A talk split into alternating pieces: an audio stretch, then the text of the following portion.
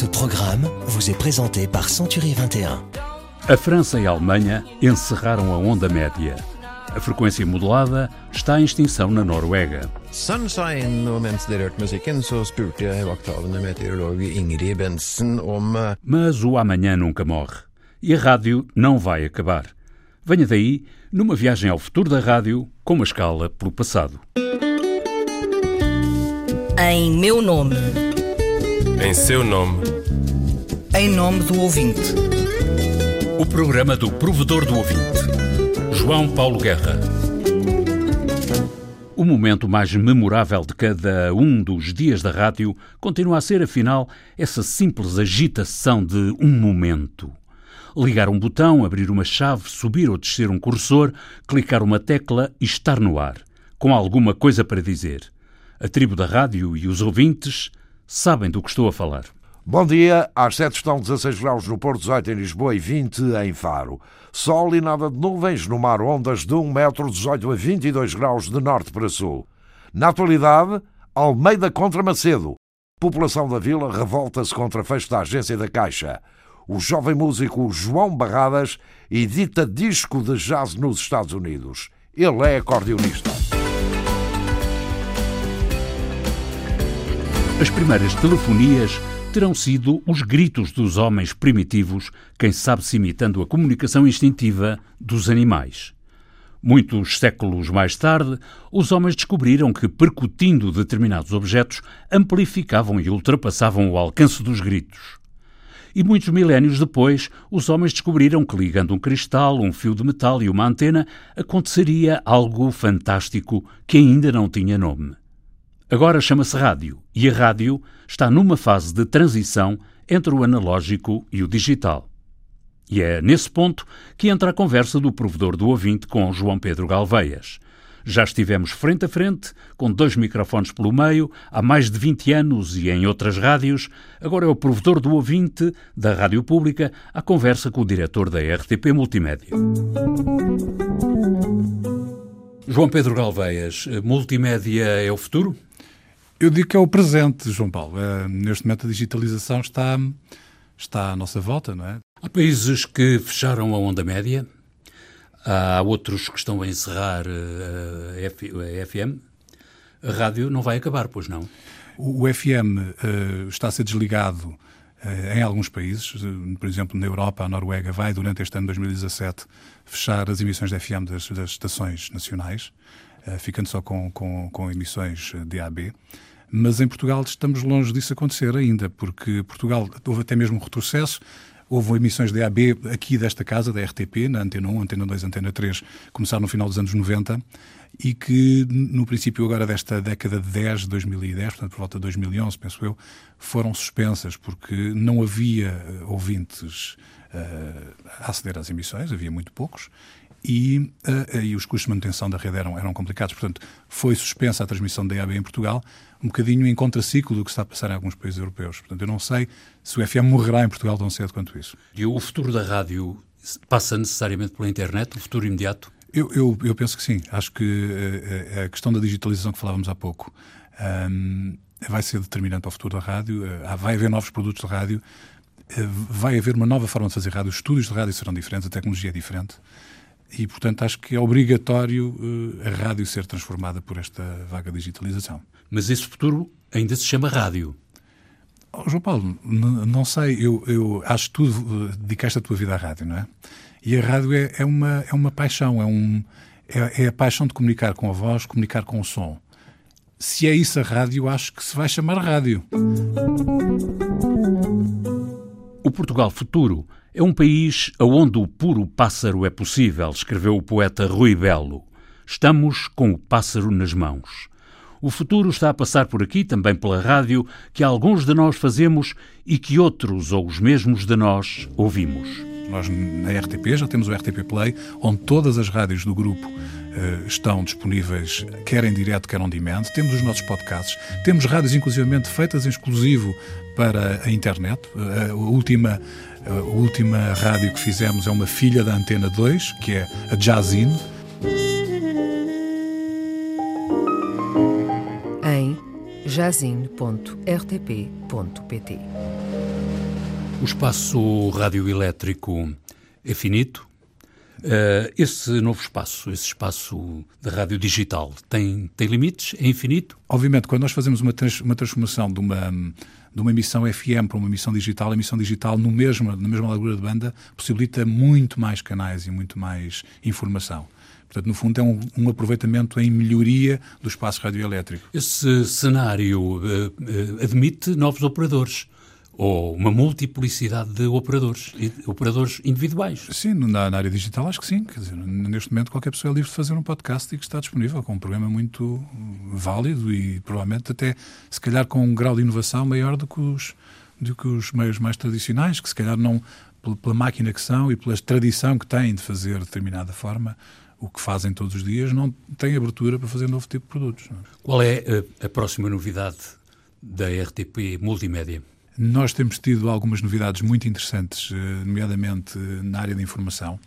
A equipa de jornalismo está a fazer neste momento alguns programas ao vivo já no Facebook e vamos fazer a, a, um, vamos estender um pouco esse conceito a outras áreas da rádio, quer a antena 1, quer a antena 3, nesta primeira fase. A Antena 2 temos estado a fazer muitas coisas na área do vídeo vai haver uma nova forma, durante este ano nós estamos a trabalhar no RTP Play, para haver uma nova forma de utilização da rádio uh, em, a pedido, digamos assim. Portanto, para além das emissões em direto, haver a rádio a pedido como uma nova, nova interface, digamos assim, com o utilizador. Parece estar a aproximar-se a realização de um sonho que eu sempre tive na minha longa vida na rádio, que era fazer rádio a cores. Sim. Aliás, já é real, não é? Porque se vires as emissões que, que, que a Antena 1 faz à hora do almoço, já é cores no Facebook. Rádio Lusitânia. Rádio Lusitânia. Os hinos de Portugal. E agora, no programa do Provedor, vai falar Dona Conceição, na qualidade de ouvinte da rádio, mas não só. A caminho dos 85 anos de idade, Dona Conceição tem sete décadas de telefonia pela vida fora tendo começado pela Rádio Adentro. Eu fui a primeira locutora da Voz do Tarel. Pois, sim, senhora. Menina, mas fui. Aos 13, 14 anos, já agora não lembro se foi 13 ou 14, tinha havido uma récita na escola e, e então a senhora que nos ensaiava era filha de um senhor que era tenente, tenente Levão, que impulsionou a ver uma rádio local no, que no tempo se usava nos jardins. E era a voz do Taréu. E então foram convidar, pediram aos meus pais para eu ir ser a locutora. Pronto, e fui, estive lá uma temporada, isso era à noite. Claro, acabei por desistir porque a minha mãe tinha que me levar todos os dias à noite e ela não tinha vida para isso, não é? E foi assim, então ainda me lembro de da entrada, de, da abertura da, da, da, rádio era fala a voz do Botarel e toda a gente acredita. A rádio faz parte da vida de Dona Conceição. A rádio é esta companhia que envolve a vida das pessoas. Para Dona Conceição, as vozes que foram chegando sem fios por detrás da distância traziam amizade, companhia, informação e convívio. Lembro-me uma grande experiência que houve de ouvir uma rádio quando foi uh, o campeonato do Hockey em Patins, que ficaram campeões no Porto, que destruíram lá o Palácio Cristal para fazer o ovo que lá está de, de cimento. Depois, quando me casei, comprámos um rádio que ainda tenho, que ainda toca. Ouvíamos coisas subversivas através da rádio. A rádio era uma partilha de ideias pela família em casa da jovem que é hoje Dona Conceição. Para além do regime, da censura, a verdade é que a rádio nunca se ateve a fronteiras. Era a cidade, sem muros, nem a meias. Havia-se assim umas coisas que na altura eram, eram clandestinas. Ouvíamos, chegámos a ouvir a Rádio Moscovo e ouvia-se em Argel, que era o Manuel Alegre, e José Cafonso também, quando cantava O Meu Menino de Ouro, já tudo mais tarde, não é? Com essa canção, gostava de embalar o meu filho.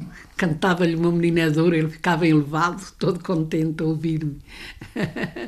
e foi assim que há 43 anos, pela rádio, como para o comum dos portugueses, Dona Conceição soube que se passava qualquer coisa no país onde, de costume, não se passava nada. Foi nessa noite, estávamos a ouvir uh, que havia. Ai, há qualquer coisa em Lisboa, está-se a passar qualquer coisa, tal, daqui, da lá. Depois, uh, depois de manhã é que soubemos que havia, que havia em Lisboa, não é? Ficámos assim, e se era verdade, se era mentira pronto, ficámos em suspenso, não sabíamos o que é que se passava, não é? Depois começámos a ouvir, ficámos todos contentes, muito satisfeitos mudança e de não haver assim grandes guerras, não havia nada. Em nome do ouvinte falou Dona Conceição Ferreira da Silva, a caminho dos 85 anos de idade, com 70 anos de rádio por companhia ao longo da vida. E a ouvinte Dona Conceição, que já ouviu tanta rádio e tanto na rádio, não guarda as memórias da rádio apenas como recordações do passado. A rádio sustenta o passado e projeta também o futuro. Ai, acho que nunca acaba. Acho que nunca acaba, nem, nem pode acabar. Por mais uh, Facebooks e essas coisas todas que venham modernas, a rádio acho está sempre em primeiro lugar. Eu não queria, não, eu essas coisas eu podia até ainda ter e mas gosto. Para ler, gosto mais de ler o jornal. E então, para ouvir, gosto mais da rádio. O amanhã nunca morre, e é assim, com a memória do passado e a perspectiva do futuro, que a rádio faz parte da vida dos portugueses. O recurso mais insistente ao provedor, em questões de multimédia, tem a ver com dificuldades de acesso dos ouvintes às emissões online.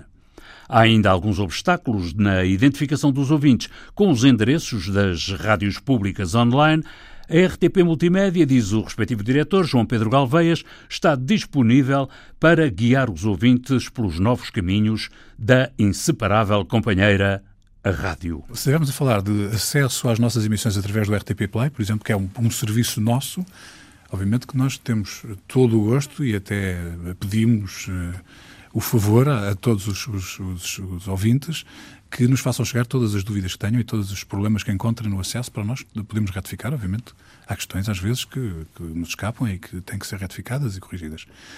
Uh, agora, se estamos a falar, por exemplo, de rádios digitais, as rádios digitais, os rádios digitais, os, os, os, aparelhos, digamos assim, esses aparelhos são aparelhos que podem ter 30 mil origens, não é? Podem ser desde fabricados na Alemanha, na China, no, no Japão, na Coreia, no, e portanto eh, são rádios que nós não controlamos todo e há uma, há uma redistribuição muitas vezes informal que nós não nem sequer conhecemos em alguns casos e que portanto não conseguimos sequer suportar. Portanto haverá casos de rádios, aparelhos de rádio, que tendo acesso a algumas estações porque os agregadores que esses aparelhos usam eh, têm esse serviço as rádios do grupo RTP poderão não estar incluídas lá, portanto.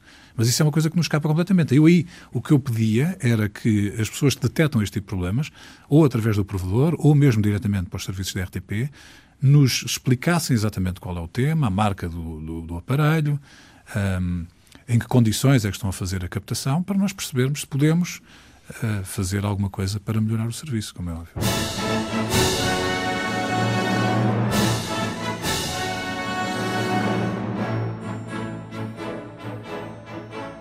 Memória. Quem controla o passado controla o futuro, quem controla o presente controla o passado. George Orwell. Escreva ao provedor do ouvinte através do sítio da RTP. Quanto a contactos telefónicos, tome nota da posição do provedor. O contacto com a RTP por parte dos ouvintes, como dos telespectadores, não deve comportar quaisquer encargos designadamente através da linha de apoio da Rádio e Televisão de Portugal. Esta é a posição do provedor do ouvinte, coincidente, aliás, com a do provedor do telespectador. Não se admite que o provedor apela ao contacto dos ouvintes, o que compreende o contacto telefónico, e que a ligação através da linha de apoio, bizarramente designada Contact Center, seja cobrada, mais ainda sem aviso expresso e claro dos custos, para o que não basta a referência ao tarifário em vigor. Boa viagem! A música do genérico do programa do Provedor do Ouvinte é da autoria de Rogério Charras, interpretada pela guitarrista portuguesa Marta Pereira da Costa e o contrabaixista camerunês Richard Bona. Sonorização e montagem João Carrasco, textos Viriato Teles e João Paulo Guerra. Em meu nome. Em seu nome. Em nome do ouvinte. O programa do Provedor do Ouvinte. João Paulo Guerra.